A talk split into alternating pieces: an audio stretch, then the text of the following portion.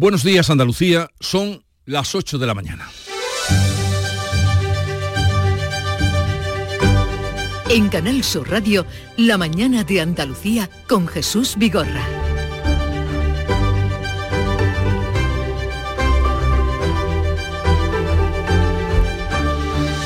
Granada se convierte hoy en la capital de Europa al acoger la cumbre de jefes de Estado y de Gobierno de la Unión Europea. Más de 5.000 agentes y militares velan por la seguridad en la ciudad.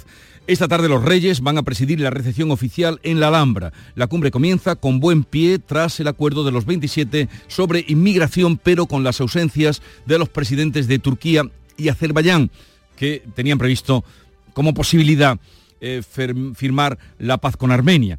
La asistencia de Zelensky aún no está confirmada. Podría ser, podría llegar. La cumbre será la primera piedra de la nueva ampliación de la Unión Europea.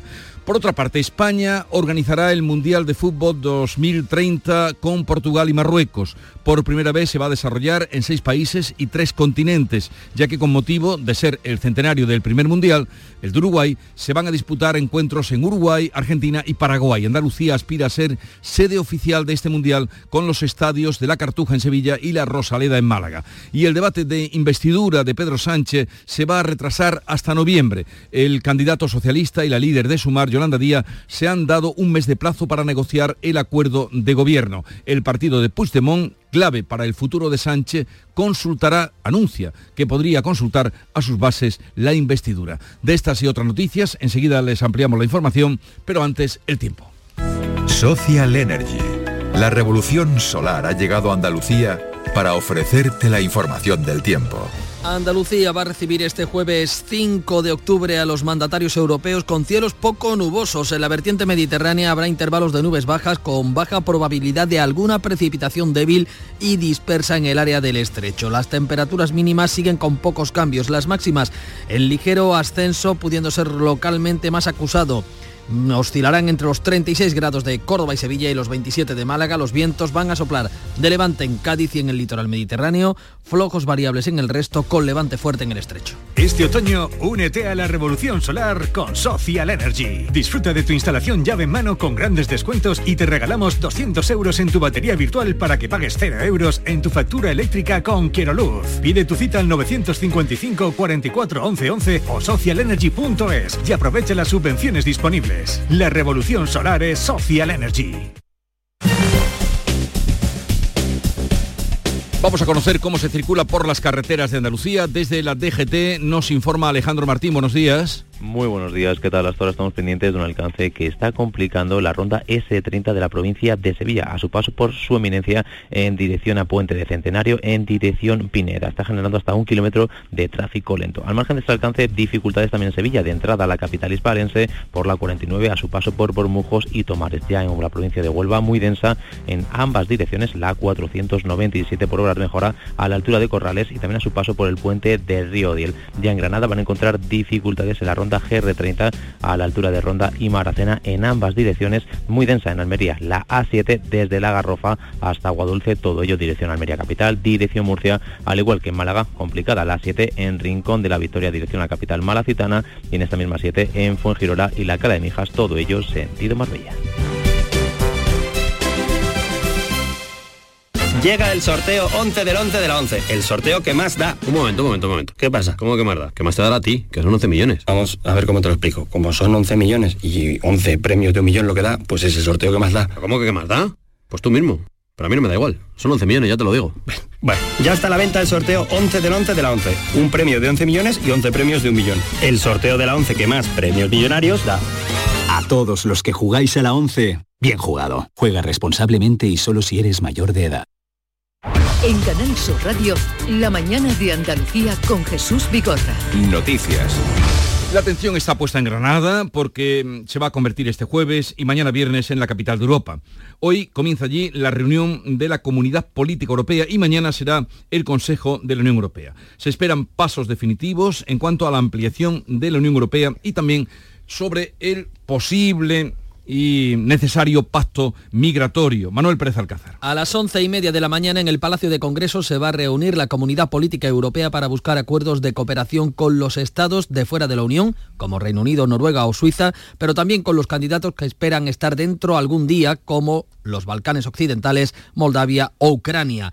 Se mantiene la duda si asistirá el presidente ucraniano Zelensky. La cumbre será la primera piedra de la nueva ampliación de la Unión Europea y así aparece en el borrador de la Declaración de Granada. El ministro del Interior destaca que la cumbre comienza con buen pie tras el acuerdo este miércoles para desbloquear el pacto sobre migración imprescindible porque hace más Europa, eh, sin duda alguna, y nos va a ayudar en abordar mucho mejor el fenómeno migratorio. En Granada no estarán los presidentes de Turquía y de Azerbaiyán, por lo que no habrá encuentro con Armenia tras la crisis de Nagorno-Karabaj. Eh, por necesidades de seguridad y organización, Granada está blindada por 5.000 agentes. Los reyes van a presidir esta tarde la recepción oficial que se va a celebrar, como no, en la Alhambra.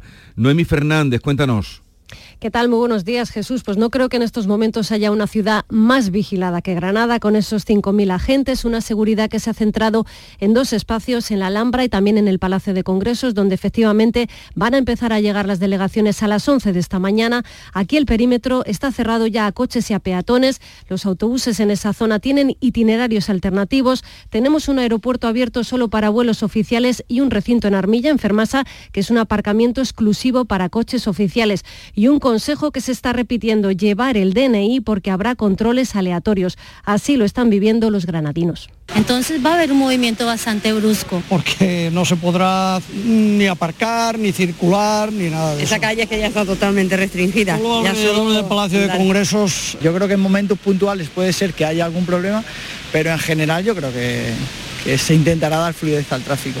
Recordar, Jesús, que el ejército está controlando los alrededores de la Alhambra, monumento al que tampoco se puede acceder, porque efectivamente esta tarde va a ser el escenario en el que los reyes de España celebren esa recepción oficial, foto de familia, cena de gala y espectáculo flamenco con Marina Heredia. Un último apunte, cena de gala con un menú andalusí en el parador de obra del chef Paco Morales y en el que el Ejecutivo tiene previsto gastar casi 140.000 euros. Gracias, Noemí. Mm, atentos estaremos todo el día en Granada a ver esa foto donde será. Será en el patio de los Leones, en el de los Arrayanes, donde será la foto de familia.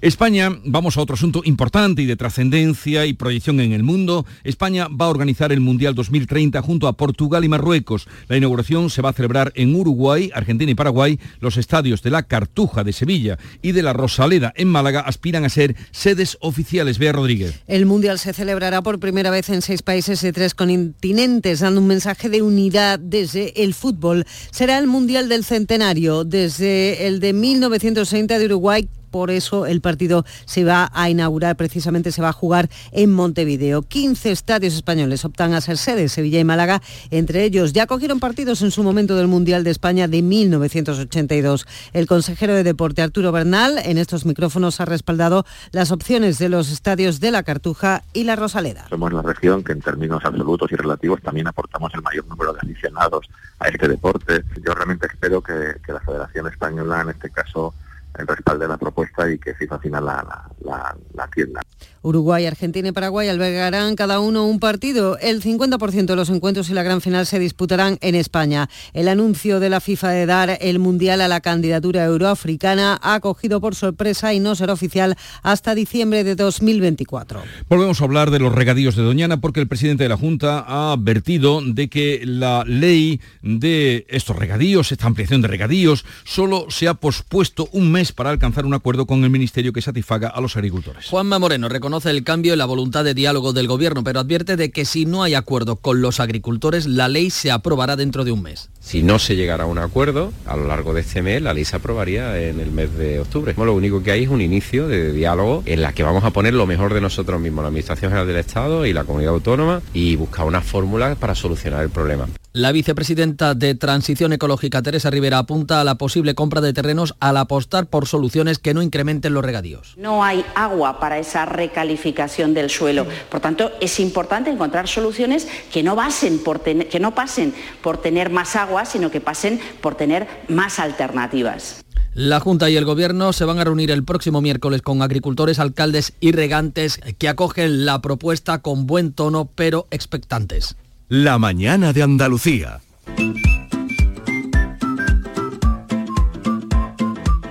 La caja saludable de Única les ofrece este espacio. La Junta y la patronal Interfresa buscan que la Unión Europea reconozca la excelencia de la fresa de, Huelga, la Huelva con un distintivo de calidad diferenciada. La indicación geográfica ha sido presentada en la Feria Fruit Attraction por la consejera de Agricultura Carmen Crespo. Permitirá proteger el cultivo. Surge tras la campaña de boicot de algunas empresas alemanas de la que se hicieron eco varios ministros la indicación geográfica protegida, que nosotros queremos dar una figura de calidad a la fresa y frutos rojos de Huelva, que se puede certificar.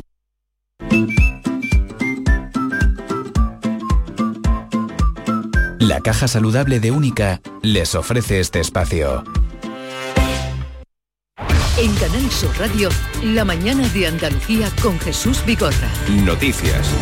La Junta implantará antes de finales de año la consulta de médico de primaria por videoconferencia, tal como anunciaba ayer la consejera en este programa, para aliviar así las listas de espera. Salud implantará el servicio antes del próximo mes de diciembre. La consejera Catalina García ha explicado en estos micrófonos que reducirá los tiempos de espera porque esto va a permitir que nos atienda nuestro médico de primaria o cualquier otro en el menor tiempo posible. La teleconsulta nos va a permitir mayor accesibilidad en atención primaria porque además no va a ser eh, estrictamente con su médico de familia. Es decir, yo pido mi cita con mi médico de familia y si no tiene posibilidad de hacer, darme esa consulta, me la va a dar otro médico. El debate de investidura de Pedro Sánchez tendrá que esperar hasta noviembre. Sánchez y Yolanda Díaz se han dado un mes para cerrar un acuerdo de gobierno y Puigdemont consultará a sus bases si bloquea la investidura. Las diferencias entre el PSOE y Sumar no están en la amnistía, sino en las concesiones en política laboral y social que exige Sumar, como las nuevas subidas del salario mínimo o las políticas de vivienda. La negociación retrasará el debate de investidura hasta noviembre. También afecta la decisión de Puigdemont de consultar a sus bases entre el 17 y el 23 de octubre para ver si bloquea la investidura. Pedro Sánchez se reunirá desde la próxima semana con el resto de grupos políticos, menos con Vox. El juez de la Audiencia Nacional, Santiago Pedraz, acuerda la busca y detención del dirigente de ETA, Javier García Gastelu Chapote, y de otros tres etarras por el asesinato del magistrado del Tribunal Supremo, Francisco Querol. Son Enoa Mújica, Juan Antonio Olarra y el exintegrante de la banda, Juan Luis Rubenaj, a los que acusa de asesinato con coche bomba en octubre de 2000 de Francisco Querol. Da cumplimiento a la euroorden, a las euroórdenes emitidas a Francia para que los investigados puedan ser escuchados en sede judicial. El Obispado de Málaga ha desmentido la información que circulaba estos días o estas horas sobre la detención de un sacerdote de la diócesis por acosar a una mujer que lo había denunciado. El comunicado del Obispado malagueño desmiente que el párroco de Canillas de Aceituno, Sedella y Salares, Roberto Bocanegra, esté detenido. Afirma que tanto el sacerdote como la señora que lo acusa se denunciaron mutuamente por acoso, pero solo le impusieron a él la orden de alejamiento que, según su abogado, no ha incumplido. Septiembre se ha cerrado como el mes con más víctimas de violencia machista de la historia. Diez mujeres han sido asesinadas por sus parejas o exparejas, 50 en lo que va de año. El Ministerio ha vuelto a pedir la colaboración de todo el entorno de las víctimas antes de que haya consecuencias más graves. El Ayuntamiento de Murcia ha apartado cautelarmente a los funcionarios que no precintaron y tramitaron la orden de cierre de la sala teatre en cuyo incendio han muerto 13 personas. Correspondía a la inspección mantener cerrada la discoteca, pero no ejecutó la orden. La Concejalía de Urbanismo emitió en enero de 2022 la orden de cese de actividad a la inspección que aseguró que la discoteca había aportado documentación técnica requerida para su legalización. La policía científica sigue investigando las causas del incendio. Todas las víctimas habrían quedado atrapadas en una zona con una sola salida tras un largo pasillo. El calor reactiva el incendio que calcinó en Tenerife 15.000 hectáreas en agosto y que aún no se había extinguido ni se ha extinguido. 2.600 vecinos de Santa Úrsula y La Orotava han sido desalojados y han pasado la noche fuera de sus casas. La peligrosidad ha subido a nivel 2. El Cabildo de Tenerife ha solicitado la intervención de la Unidad Militar de Emergencias. El fuego ha quemado 30 hectáreas y tiene dos focos activos. Meteorología ha activado por primera vez un aviso naranja por calor en Canarias en este mes de octubre. El Ministerio de transporte se espera que en breve se resuelvan las incidencias que están provocando retrasos y continuas averías los trenes que conectan Madrid con Andalucía. La ministra asegura que este mes de octubre acaban las obras en la provincia de Córdoba, lo que debe mejorar la alta velocidad entre Madrid y Andalucía. Por otro lado, y coincidiendo con las quejas por las continuas deficiencias, Renfe ha puesto a la venta 20 millones y medio de plazas con precios que van de 7 a 19 euros. Los billetes estarán a la venta hasta el próximo martes. Los viajes disponibles comprenden desde el 23 de octubre hasta 2024. La industria del cine, los rodajes en Andalucía han dejado más de 140 millones de euros el año pasado. Andalucía como escenario acogió durante 2022 un total de 1.406 producciones audiovisuales que dejaron un 19% más impacto económico que el año anterior según Andalucía Film Commission. Destaca la película Indian Patán, rodada en Cádiz, que dejó 700.000 euros. El Papa Francisco ha inaugurado el primer sínodo de la historia en el que votarán las mujeres. Abordará temas controvertidos como el celibato de sacerdotes, la ordenación de mujeres diáconos y o las parejas homosexuales. En el sínodo estará el nuevo cardenal español que es Monseñor Cobocano, natural del municipio jienense de Sabiote. Cuéntanos qué sabemos de este nuevo cardenal, Susana Aguilar. Pues José Cobocano tiene 58 años y es uno de los más jóvenes de la alta jerarquía eclesiástica y hace apenas unos meses que el Papa Francisco le había confiado la Archidiócesis de Madrid, una de las más poderosas de la Iglesia española. No, no estaba acostumbrado a esto de los títulos porque ya... Pero bueno, en la plaza todavía me dicen muchos José, entonces está bien porque vamos contrastando. El jienense es papable, es decir, con opciones a ser sucesor del actual Papa cuando llegue el momento. Déjame que piense que soy cardenal y luego... Cobo tiene una fulgurante carrera. En apenas tres meses, la curia romana le ha nombrado arzobispo, cardenal y miembro del dicasterio para los obispos en el reducido grupo de hombres con voz y voto en el Vaticano. Y en unos minutos vamos a contarle lo más llamativo del día en cuanto a la actualidad, que cómo recogen los periódicos y qué es lo que más te ha llamado la atención, Nuria Durán. La mortalidad vuelve a los niveles previos a la pandemia. En lo que llevamos de año, el número de muertes en España, 226.000, es similar al registrado en 2015 o 2018. No solo se rompe el patrón creciente de fallecimientos de los últimos años, con la COVID de fondo y su exceso de mortalidad, sino que llama la atención de los expertos. Hoy lo podemos leer en el país, un exceso de mortalidad negativo. Se puede llamar eh, efecto cosecha, porque la COVID precipitó la muerte de personas vulnerables que estaban en los últimos años de su vida, pero a los que no les tocaba morir.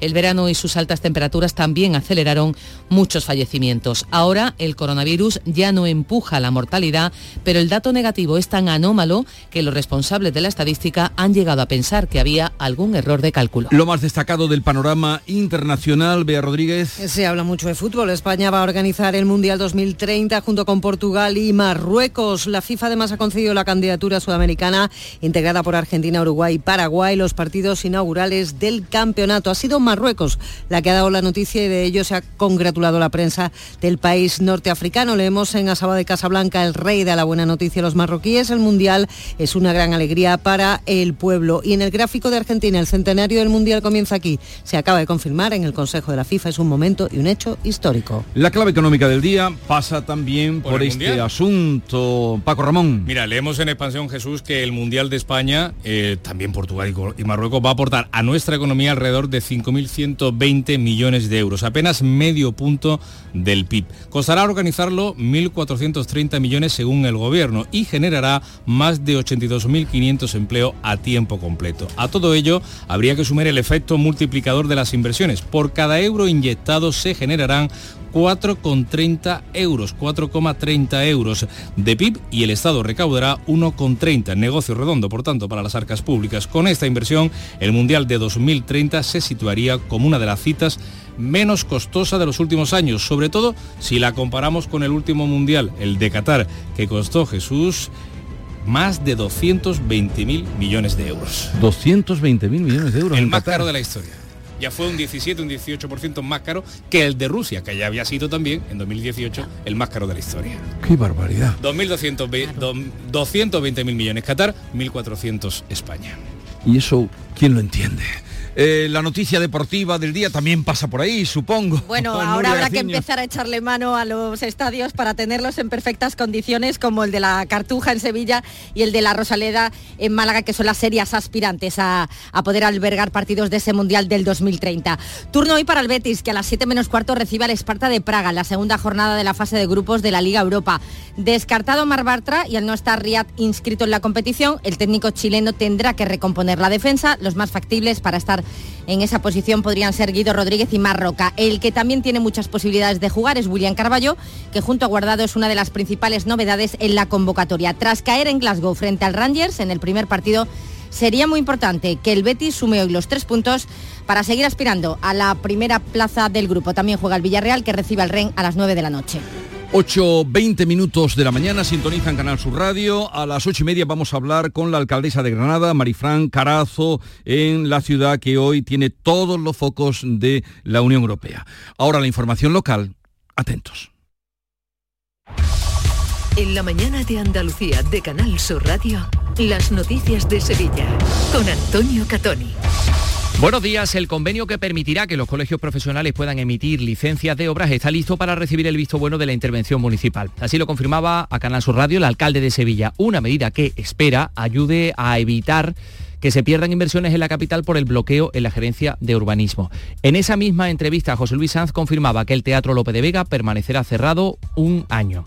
Por otra parte, les adelantamos que un juzgado butrera investiga a un profesor particular por abusos sexuales a un niño de 11 años. Vamos con el tráfico. ¿Cómo se circula a esta hora por las carreteras de Sevilla y su provincia? María José Molina, buenos días. Buenos días, Antonio. Pues a esta hora tenemos un kilómetro de retenciones en el puente del Centenario sentido Cádiz, también un kilómetro en el Centenario sentido Huelva, dos kilómetros en el nudo Gota de Leche sentido Ronda Urbana Norte, un kilómetro en la entrada por el patrocinio y cinco kilómetros en la entrada por la A49. En la ciudad el tráfico es intenso en la entrada por el puente del Alamillo, en Ronda Urbana Norte en ambos sentidos, en el puente del patrocinio, en Juan Pablo II, en la Avenida de la Paz, salida de la, por la Avenida de la Paz, en la entrada por la Avenida de Andalucía y en la entrada también por Kansas City. ¿Y el tiempo? Las máximas en ligero ascenso en la mitad sur de la provincia y sin cambios en el resto. Vamos a alcanzar 35 grados en Lebrija, 36 en Écija, Morón y Sevilla Capital, donde ahora tenemos 19 grados. Comenzamos con la realización de Marco Parón. Andalucía.cultura. Jornadas de pensamiento humanista. Un diálogo sobre valores y ética. Los días 4, 5 y 6 de octubre, en el Museo de Artes y Costumbres Populares de Sevilla, tendrán lugar las jornadas Polarizados, Política y Periodismo en la España actual, con Teodoro León Gros, Lucía Méndez, Daniel Gascón, Luis Miller, Ignacio Camacho, Fernando Vallespín y Juan Soto Ibars, entre otros. Entrada libre hasta completar aforo. Junta de Andalucía. El llamador. Los lunes a las 10 de la noche. 8 y 22, el Ayuntamiento de Sevilla confirma que habrá traspaso de fondos municipales a los colegios profesionales para que estos puedan emitir licencias urbanísticas. Así va a aparecer en el convenio que lo va a hacer posible, cuyo borrador está listo para recibir el visto bueno de la intervención municipal. Informa Jorge González.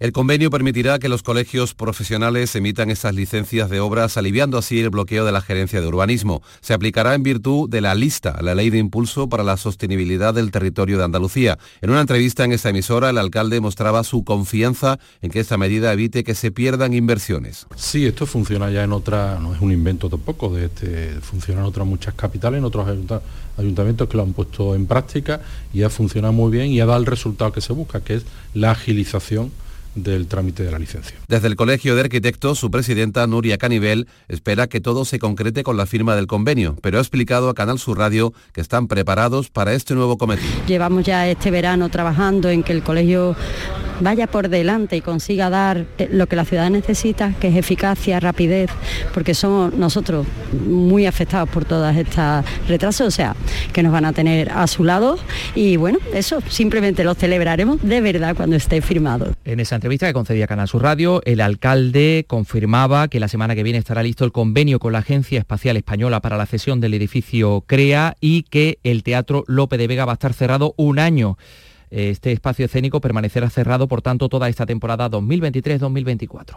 Ahora están redactando el proyecto de, del Lope de Vega, ¿no? la obra que hace falta acometer y el año que viene, sobre esta fecha, si pudiera estar operativo el Lope de Vega. de aquí a un año. Yo espero que antes de un año pueda estar operativo. El problema de López de Vega es que eh, se ha ido eh, dejando mm, y se ha ido permitiendo que se fuera deteriorando día a día, ¿no? El equipo de gobierno municipal, por otra parte, volverá a convocar un pleno extraordinario para el próximo martes después de que la oposición haya rechazado la reunión prevista para eh, este miércoles decían por falta de tiempo para analizar las propuestas.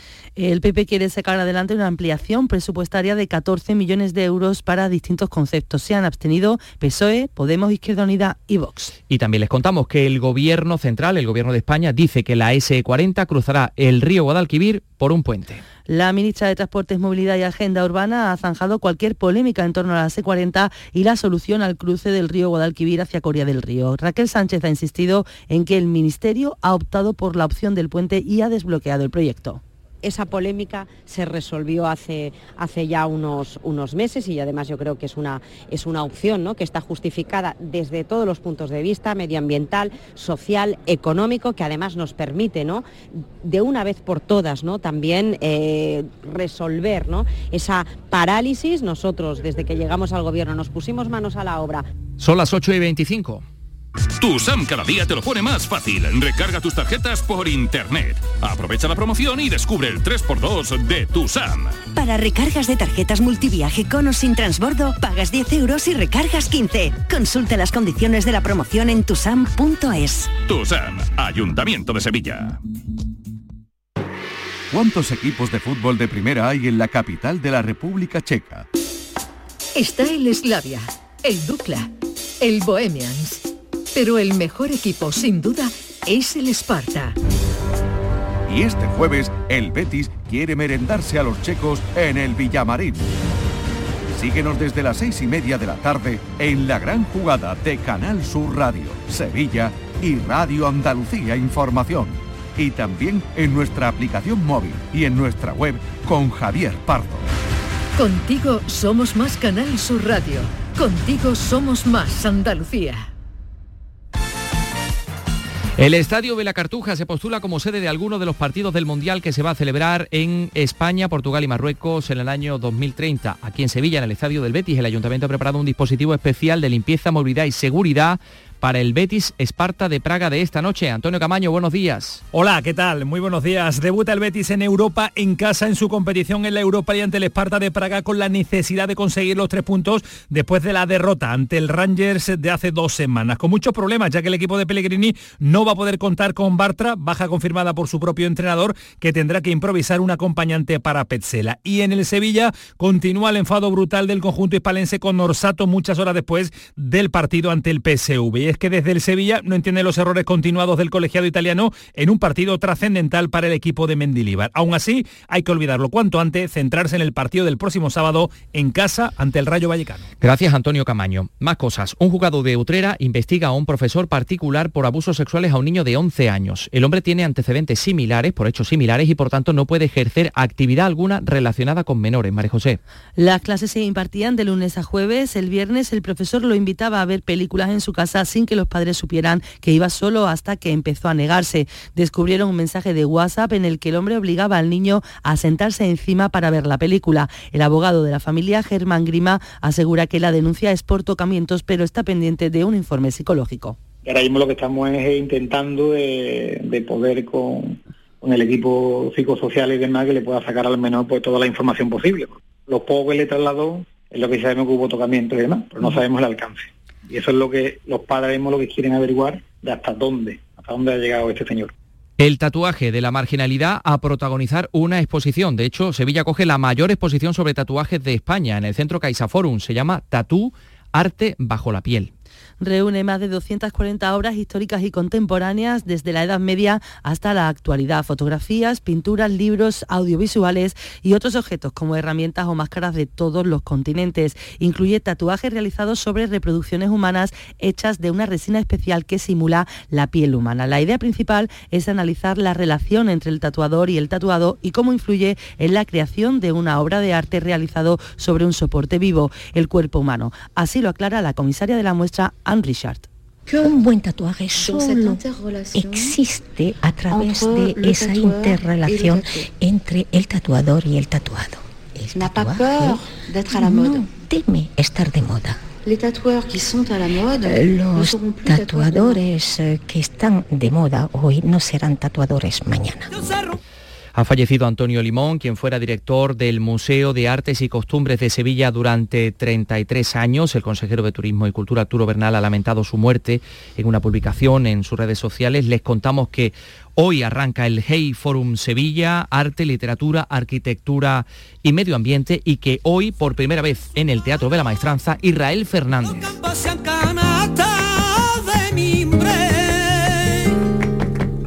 y andaban con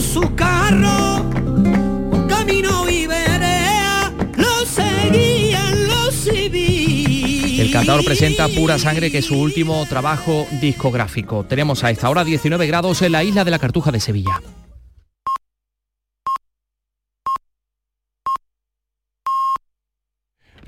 Andalucía son ya las ocho y media de la mañana.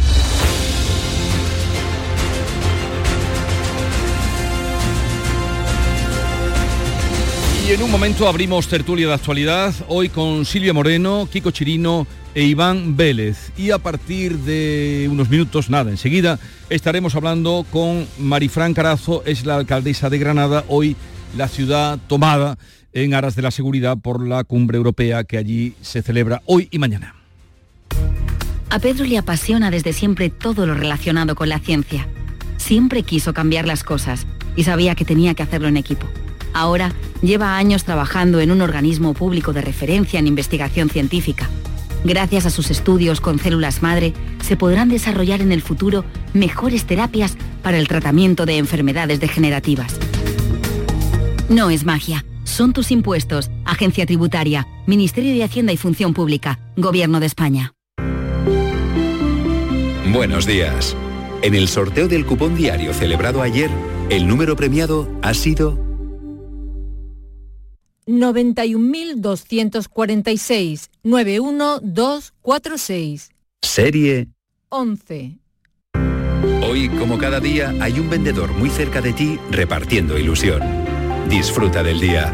Y ya sabes, a todos los que jugáis a la 11, bien jugado.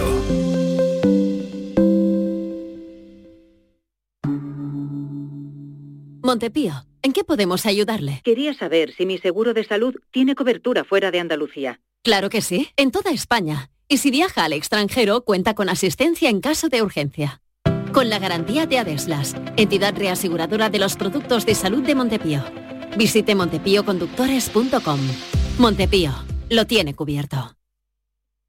La mañana de Andalucía con Jesús Vigorra.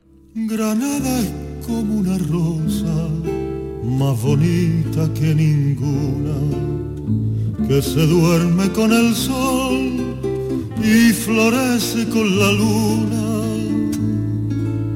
Enamorada del agua, flor de la brisa, que vive sola por culpa de las espinas rosa de melancolía. Marifran Carazo, alcaldesa de Granada, buenos días. Hola, buenos días. ¿Cómo amanece la ciudad? Bueno, pues la ciudad despierta, preparada para acoger esa gran cumbre internacional de la Unión Europea tras semanas de trabajo y de ofrecer mucha información por parte del ayuntamiento para que esa afección al día a día hasta el viernes en la ciudad bueno, pues sea mínima, porque la organización de esta cumbre pues lleva aparejado pues, restricciones de movilidad, lleva también aparejado pues, nuevos itinerarios de ese transporte público que se ve afectado, restricciones en los aparcamientos en superficie, pero desde luego que preparados e informados, y estoy convencido que Granada va a lucir y va a mostrar, eh, va a mostrar con orgullo pues, lo mejor de nosotros mismos. Están todos los focos puestos en Granada, de, eh, en el mundo incluso. Em, ¿qué, ¿Qué papel ha jugado el ayuntamiento o va a jugar el ayuntamiento en esta cumbre, alcaldesa? Bueno, pues hemos ofrecido desde el primer momento yo misma máxima colaboración y lealtad institucional. Yo creo que esa es nuestra obligación y además entiendo que en una cumbre de estas características, en un encuentro tan importante, pues el ayuntamiento, que es el embajador, el que recibe, pues tiene que colaborar.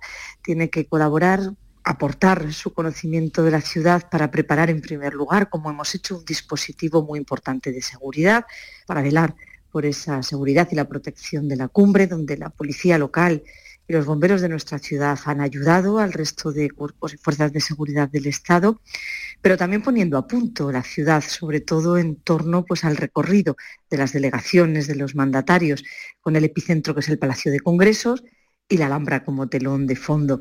Y eso supone bueno, pues mejorar eh, la jardinería, engalanar la ciudad, estar pendiente del mobiliario urbano y cuidarlo, bueno, pues adaptarnos, ¿no? Y adaptar también el Palacio de Congresos en su interior para ser esa gran sala plenaria que albergue también los encuentros de los jefes de Estado. Pero el otro día, alcaldesa, leía que eh, ese ofrecimiento que había hecho el ayuntamiento por parte de Granada daba la sensación, en unas declaraciones que leía en el Ideal, que como que no habían contado mm, mucho con ustedes.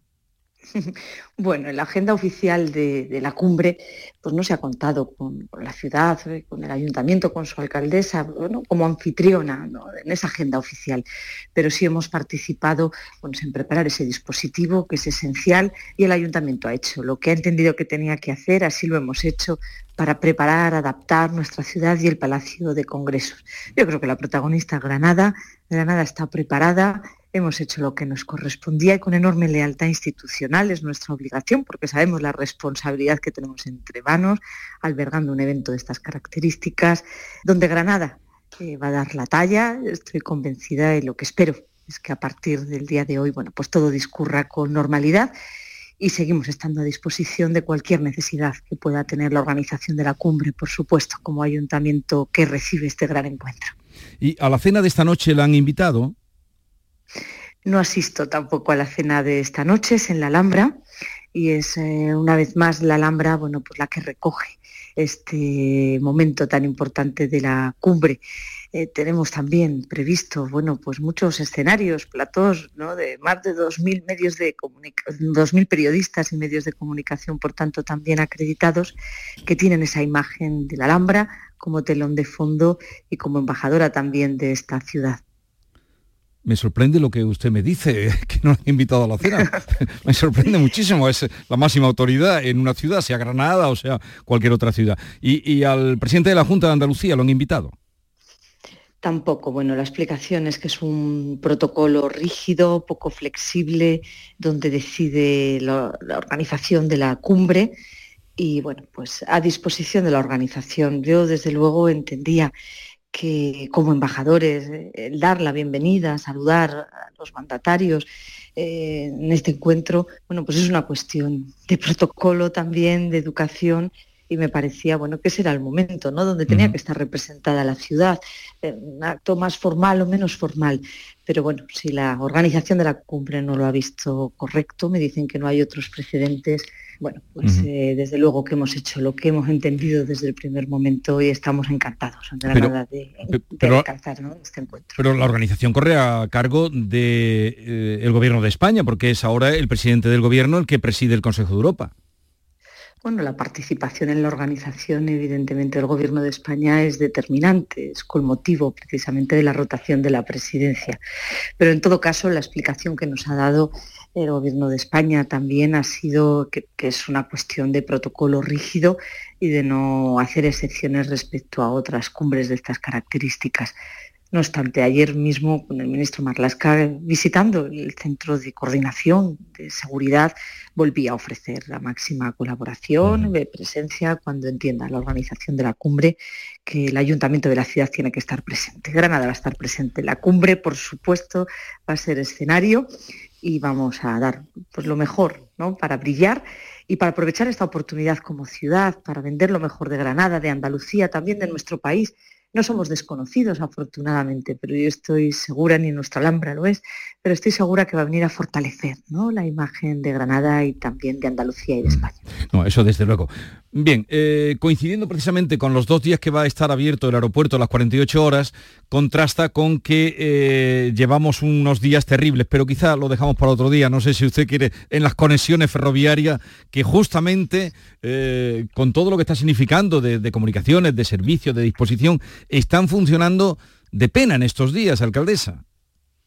Pues sí, hoy un tercer día de nuevos retrasos, solo tres conexiones de alta velocidad con Madrid. Llevamos tiempo reclamando esas mejores conexiones de Granada por ferrocarril y también de nuestro aeropuerto. Luego, bueno, yo creo que también esta cumbre, este momento importante e histórico, pues también puede ser un momento de reivindicación y puede ser un momento para recordar Granada, a pesar de esa dificultad, bueno, pues es una ciudad turística de enorme importancia, pero que tiene aspiraciones de seguir creciendo y tiene liderazgo, fortaleza, atractivo y lo que necesita para poder progresar y para sobre todo ser competitiva con los demás, pues es mejorar esas conexiones. Y en eso, desde luego, que como alcaldesa me voy a esmerar y una vez se forme gobierno, desde luego va a ser una tarea que tenemos que afrontar entre todos porque existe consenso social, empresarial también en la ciudad. Luego tenemos que conseguir esas mejoras y tenemos que esmerarnos todos.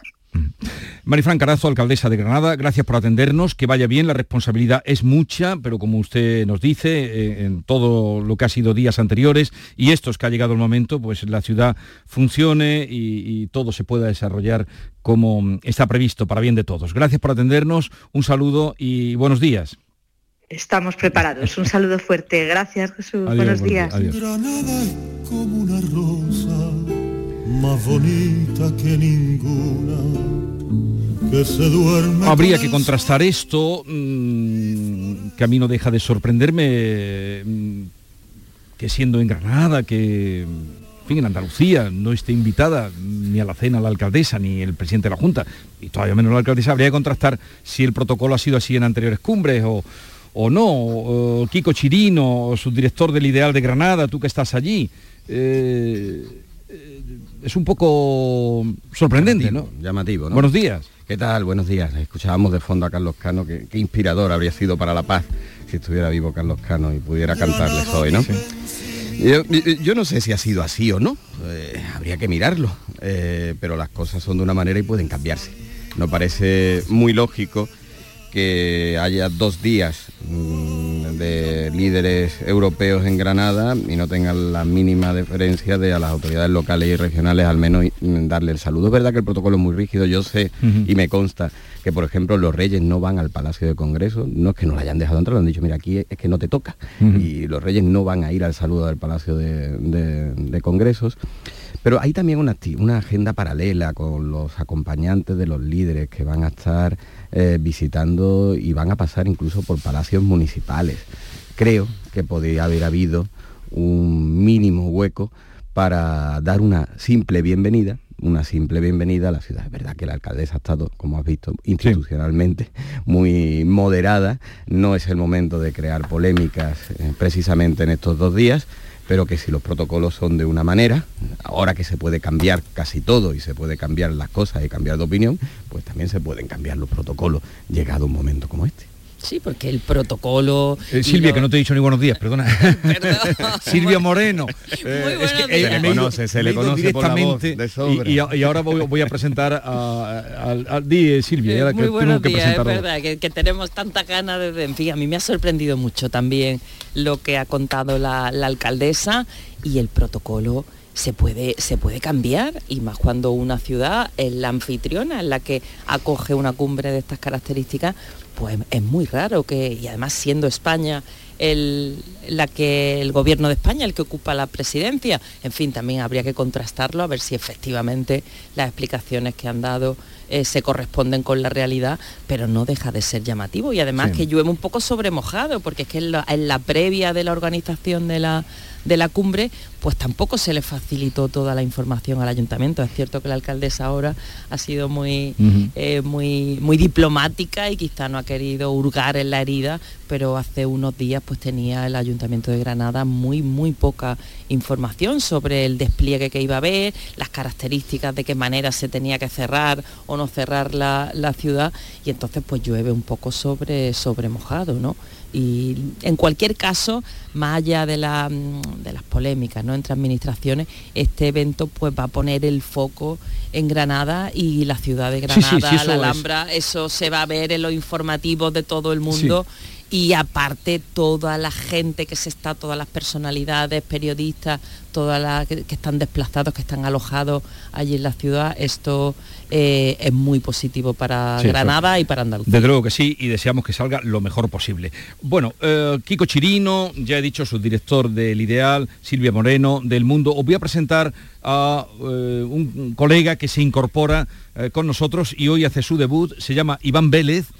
Eh, él es director de la Fundación de NAES, investigador asociado a la Fundación Gustavo Bueno, autor de, entre otros libros, sobre la leyenda negra, la conquista de México, Nuestro hombre en la CIA, eh, y hoy se incorpora con nosotros. Iván, buenos días.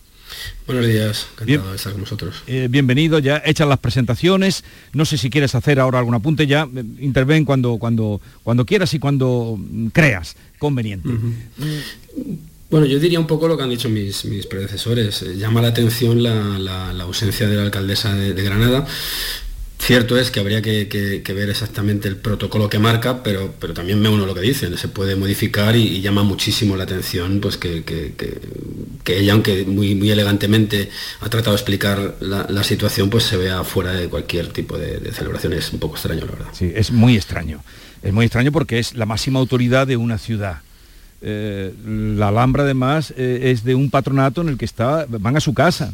No de ella, pero eh, eh, representa... Sí, dirige la Junta, pero el patronato Lo dirige la. Junta, exacto. También tiene intervención la Eh, eh, Junta de Andalucía, que eh, también tendría sentido que, que mm, pudiera estar el presidente de la Junta. O... Mm, Una cena en la que son 140.000 pavos los que va a costar, un cubierto más, no creo que sea tampoco, no lo sé. Eh, ella ha estado mm, de 10 porque no ha dicho ni mu en este sentido, pero no, no, no es, no, no está bonito. ¿O no? Bueno, era, era fácilmente solucionable, ¿no? Ella no, eh, lo apuntaba Silvia, mm, hasta todo, como tiene que estar en estos días, toda- no ella, sino todas las instituciones deben de estar en esa en ese apoyo y evitar intoxicar y hacer y meter ruido innecesario en una cumbre que tiene que salir bien y que tiene que ser un escaparate para Granada y para España, ¿no? Pero en los días previos, hasta hace cuestión de dos semanas, no se sabía ni siquiera los cierres perimetrales. Yo voy a poner un solo ejemplo, Jesús. Aquí se ha cuidado muy bien y al milímetro cualquier dispositivo de seguridad, como no puede ser de otra manera, que afecta a los grandes líderes. Unas medidas escrupulosísimas. Eh, me cuentan detalles de lo que han instalado en las, eh, las terrazas, en las azoteas de muchos edificios, de sistemas de seguridad y son escalofriantes, pero te dan una seguridad, saber que estamos vigilados hasta ese- hasta ese extremo. Sin embargo, sin embargo, desde el viernes y hasta ayer han sido incapaces de aclarar y no sabíamos a quién llamar porque teníamos llamadas de lectores, no sabíamos a quién llamar para decir si los vecinos que están inmersos en un cierre perimetral tienen que acreditarse o vale con el carnet de, de identidad para acceder a sus propias casas. Y ayer ya se produjo algunos de esos desconciertos de ciudadanos que, que querían pasar a su vivienda y tenían un cierre perimetral donde no se puede ni circular ni, a- ni pasar a pie. Entonces, esos simples detalles se podían haber coordinado mucho, mucho mejor. Claro, porque es que lo, lo que en una cumbre, en un evento de estas características, que es positivo que esté en Granada, que esté en Andalucía, eh, que va a traer cosas, en- va a redundar en, en- en positivo para la ciudad, por este tipo de cosas, al final la ciudadanía acaba muy cabreada. Y perdonarme la palabra, y como, y- y pero, como pero es Granada, que- la puedes decir, con lo que hay en Granada. Sí, además, eh, Silvia también es de Granada. Claro, y entonces, lógicamente, la persona que tiene una plaza de garaje en el, en el Palacio de Congreso, la que se afe- ve afectada por un cierre perimetral y no puede acceder a su casa y no tiene la información, porque aquí la clave, pues bueno, si hay una, un par de días en los que se tiene que someter a la ciudadanía a esas restricciones, pero informa con tiempo para que la gente se organice. Un día antes, que no lo, no lo sepan todavía, pues esto es lo que hace que la ciudadanía pues acabe un poquito hasta ahí. Bueno, ¿no? lo- Los testimonios que nos han puesto eh, estaban muy calmados, ¿no? Bueno, pues da- va a haber corte, tal. Mm. En fin, eh, por cierto, mm, pasamos ahora a otro tema. Eh, Kiko, mm, ¿vendrá Zelensky? Bueno, eh, aquí hay mucho, yo creo que juegan eh, deliberadamente también a la confusión, a la dispersión por motivos de seguridad, Sí. ¿no? Eh, hasta este momento se mantiene la duda, es verdad que algún medio ha, confirmado que no, otros dicen que sí.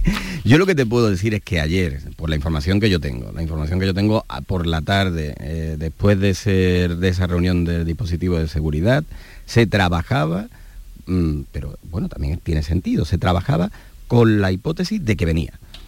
Es, decir, está todo preparado, incluso, te puedo decir, como un blindado especial, un coche blindado especial. Está todo preparado por, para poder atender que Zelensky venga. La decisión de venir pues, es de Zelensky. Parece que él en sus redes sociales ha manifestado que tiene ahora mismo una ocupación en Ucrania que no puede desatender. Y entonces la representación de Ucrania que estaría no sería la del propio Zelensky. Pero a esta hora sigue abierto todavía. De hecho, la mayoría de las delegaciones no han aterrizado todavía en Granada, están aterrizando ahora. Nosotros tenemos un equipo, varios equipos dispersos por la ciudad y están aterrizando ahora. Dentro de un rato lo hará el propio Pedro Sánchez, que tampoco había llegado. Y anoche llegaron muy pocas delegaciones y, la mayoría de las, de las que llegaron lo hicieron en vuelo regular, en vuelo comercial. ¿no? Todavía puede haber sorpresa de aquí a las once y media de la mañana. Bien, pues eh, lo dejamos así y vamos a otro asunto importante eh, que es mm, cuando hemos conocido el Mundial de 2030, eh, que mm, se ha concedido mm, la responsabilidad de organizarlo a eh, España, Portugal y Marruecos. O sea, tres en uno. A ver, Iván, ¿qué, te ha parecido pues, esta designación?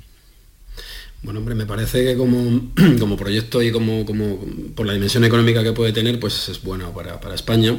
Ayer había alguna broma por ahí por las redes diciéndome que, diciendo que de algún modo esto era un poco el mundial de la diócesis de Hispania, ¿no? Así como una broma muy, muy interesante, muy histórica, ¿no? Me parece interesante, lo que pasa es que, bueno, pues todos sabemos que las relaciones que, tenemos con Marruecos pues están eh, muchas veces mm, vinculadas a esas, a esas ansias expansionistas que tienen respecto a dos ciudades españolísimas como Ceuta y Melilla. Quizá esto aplaque esa tensión fronteriza que tenemos y, el fútbol pues propicie una especie de, pausa, ¿no? que parece ser que se está manteniendo eh, últimamente, ¿no? con esas visitas de, Pedro Sánchez que, vienen a dar continuidad a, esas grandes relaciones que tiene el, socialismo español con, Marruecos, unas relaciones a mi juicio un poco extrañas, ¿no? pero bueno, como, como como evento puramente deportivo, con una, ya digo, con una dimensión económica importantísima, pues puede ser, eh, utilizando un topicazo, pues un balón de oxígeno para nuestra economía. Eso es así a bote, pronto, utilizando otro, otro, otro topicazo, lo que se me ocurre decir respecto a este, a este mundial, que además, pues desde luego el, anuncio es muy oportuno en, las, en las fechas en las que nos encontramos con las eh, reuniones y negociaciones, ellos llaman discretas, entre el PSOE y el mundo del golpismo. Eh, es llamativo lo, de, lo del Mundial, ¿no? Es la primera vez que se organiza un Mundial de estas características, ¿no? Con tres sedes, también varios continentes van a coger... dicen que por lo del centenario, de Uruguay, Argentina... De Uruguay van a celebrar partidos también, ¿no? pero... La, la, tríada. La tríada no deja de tener su, su, aquel, ¿no? No deja de tener su aquel, pero eh, coincido con Iván en que la relación entre entre nuestro vecino Marruecos siempre han sido muy complejas y quizá ahora con el, con el Mundial de Fútbol puede ser un buen momento para acercar posturas y para suavizar aquellos asuntos que a lo mejor eh, no, no, no, lo están, ¿no? porque el tema de la inmigración es clave y ya vemos cómo se la gasta Marruecos y cada vez que quiere conseguir algo, quiere presionar alguna, de alguna manera a España, utiliza a, su pueblo, utiliza a los marroquíes y lo empuja hacia la frontera eh, con Ceuta o con Melilla, dando lugar a estas crisis que hemos sufrido ya, ¿no? Pues ojalá, ojalá el fútbol sirva para, para suavizar relaciones, pero siempre con Marruecos hay que hay que estar un poco en alerta porque no, no es un socio mm. fiable y Marruecos no juega con la misma baraja que juega España y otros países de la Unión Europea. El fútbol, el fútbol a veces preserva incluso lo, imposible, lo improbable, incluso lo imposible. ¿no? Hemos visto eh, campeonatos y torneos de fútbol en países eh, nada democráticos y donde se discriminan, no se respetan los derechos humanos y sin embargo cuando llega el fútbol parece que durante esos días es un mm. espejismo, una burbuja se va al fútbol y vuelven los mismos desmanes. ¿no? Yo, eh, que, que, alberguemos el Mundial, aunque sea un Mundial tripartito, eh, un, piquito de mundial, nos toca un piquito, un piquito de mundial, no nos toca nada más. ¿eh? de bueno, lo lanzó Rubiales, un piquito del mundial. Eh, yo- es, es un evento positivo, ¿no? No voy a decir, no voy a criticar ahora que tengamos mundial porque ya he puesto pegas a la cumbre y van a decir que se me ha pegado la mala follá en exceso, ¿no? Eh, es positivo que tengamos un mundial, la inversión va a ser una inversión mil millonaria, pero es una inversión recuperable. Eh, veía la- las cifras ayer, la inversión necesaria, sobre todo en estadios, eh, mitad en estadio, mitad en, en organización en España, supera, rondará los 1.500 millones de euros. En Qatar, eh, donde se fabricó de la nada y fue un espejismo, eh, rondó los 200.000 millones de dólares. Entonces recuperar esa cifra va a ser algo eh, fácil y factible, ¿no? Pero mm, este mundial tripartito y estas cifras lo que vienen a constatar es que el fútbol eh, hace tiempo es un negocio, ¿no? Y, como tal negocio nos ha tocado esta, esta parte de la tarta del mundial, parece que vamos a ser protagonistas y que albergaremos la final y tendremos más ciudades que ningún otro eh, como sedes. Pero mi duda, y me pongo casi, yo no sé si filosófico, es si de aquí a 2030 el fútbol va a mantener ese vínculo, esa pasión y esa identidad con la sociedad y con las nuevas generaciones para que un mundial marque eh, tanto incluso vitalmente como los que tenemos ese recuerdo pudo marcar el Mundial del 82 en, en España. No sé si va a impregnar tanto la sociedad y si la identificación con el fútbol o el fútbol tiene y preserva algunos valores, es la misma que podría tener hace 30 años para que este Mundial marque incluso vitalmente, como, no, como nos marcó algunos, que ya tenemos esa memoria histórica, pues el Mundial en antecedente que hay en España del 82 y el de Naranjito. ¿no? Sí, naranjito lo llevamos, yo creo todos los que tenemos una cierta, una cierta edad, lo tenemos grabado a fuego. ¿no? Aquello, aquellos dibujos animados, aquel naranjito, ¿no? Que hizo que mucha gente se, se aficionara Y al no tenemos muchos traumas, pese a todo. ¿eh? hemos, hemos salido y hemos... Y yo querría añadir una cosa, eh, dada, dada el, el contexto político en el que nos encontramos, a ver qué selecciones de la península ibérica compiten. Yo creo que se, entiende lo que quiero decir, ¿no? Porque en, este, en este periodo de cesiones constantes al, secesionismo, pues a ver si, si España compite eh, sola o, o con alguna de sus partes ya desgajadas, ¿no? Ah, Está- Iván te, Iván te está adelantando a la negociación, a lo mejor hay por ahí alguna, Hombre. alguna petición en ese sentido, no, yo no bueno, lo siempre la ha habido, y- históricamente la ha habido. eh, o sea, Cataluña, País Vasco y demás regiones pues siempre han aspirado a tener eh, una selección que ellos llaman nacional. Pues ¿por qué? Porque el fútbol tiene un componente político altísimo y representativo, ¿no? Por eso de aquí al 2030 pues eh, queda muchísimo, ¿eh? uh, eso es larguísimo, de aquí al 2030. Queda mucho. Da tiempo, da tiempo a que cuaje tiempo, da tiempo. ese tipo de, de- de peticiones. Ya que, que ya que nos pone, nos hace el quite, Iván, vamos a entrar por ahí. eh, no hay fecha, pero bueno, si hay una fecha que pende, ¿no? La del 27 de noviembre. Si el Noviembre, 27 de noviembre no hay eh, gobierno, vamos a, a otras elecciones, matemáticamente, ¿no? Eh, sí, sí, O sea, sí, esa es la... Pero ah, claro, han dicho noviembre, eh, plazo hasta noviembre, sin marcar una fecha Claro, fija aquí para la investidura de Pedro Sánchez. Aquí lo llamativo es que eh, cuando Feijó va a su debate de investidura, se, la presidenta del Congreso, Armengol, le fija una fecha y luego vemos cómo el PSOE también ha utilizado eso para decir constantemente, estamos perdiendo el tiempo. Cinco semanas fueron, ¿no? Cinco Las semanas. Y había una fecha marcada, desde el principio sabíamos qué día era el debate de, de investidura en el Congreso de los Diputados. Y en el caso de Pedro Sánchez, pues me da la sensación de que todos son facilidades, no se le da una fecha y en función de cómo vaya la negociación con los partidos que podrían apoyarle la investidura, pues así acercará, estirará, se retrasará mucho o la, o la pondrá más cerca en función de los intereses del que está negociando. Hombre, no parecen las mismas condiciones las de uno y las de otro.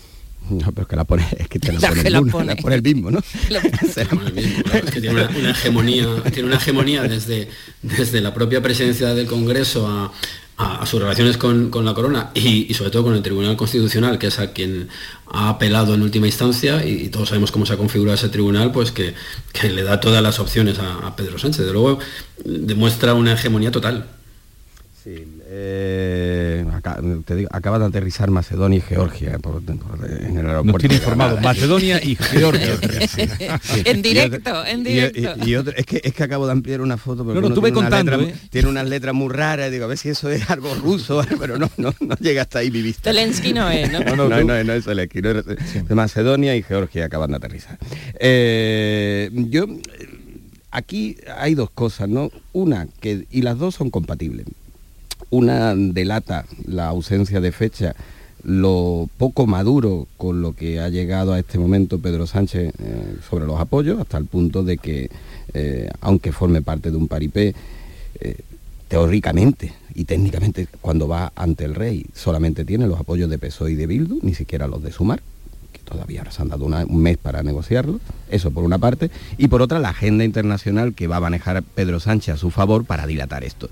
Y por último, eh, la maniobra para imposibilitar, que eso yo lo he insistido desde el principio, la- de esta manera se acota la posibilidad de una tercera investidura, ante una investidura fallida del PSOE, que diera tiempo hasta el 27 de noviembre a una tercera investidura, donde la posición de algunos grupos, fundamentalmente del PNV, pudieran girar y propiciar una investidura de Feijóo. Todo eso dentro de la táctica y de la, de la estrategia electoral y el tacticismo político en el que Pedro Sánchez se mueve perfectamente, creo que han estado y forman parte de esta decisión donde quien reparte las cartas es el que después las juega. Ahora seguiremos hablando de este y otros asuntos, pero es, es- es extraño también es que no le han dado una fecha, ¿no? Claro, pero así pues... Cuando- pero además sabiendo la prisa que, que llevaban, ¿no? Porque llevaban mucha prisa. Claro, pero si no tienes los votos amarrados, así... Ahora hablaremos de votos y de botas. Eh, llegamos a las 9 de la mañana en un momento.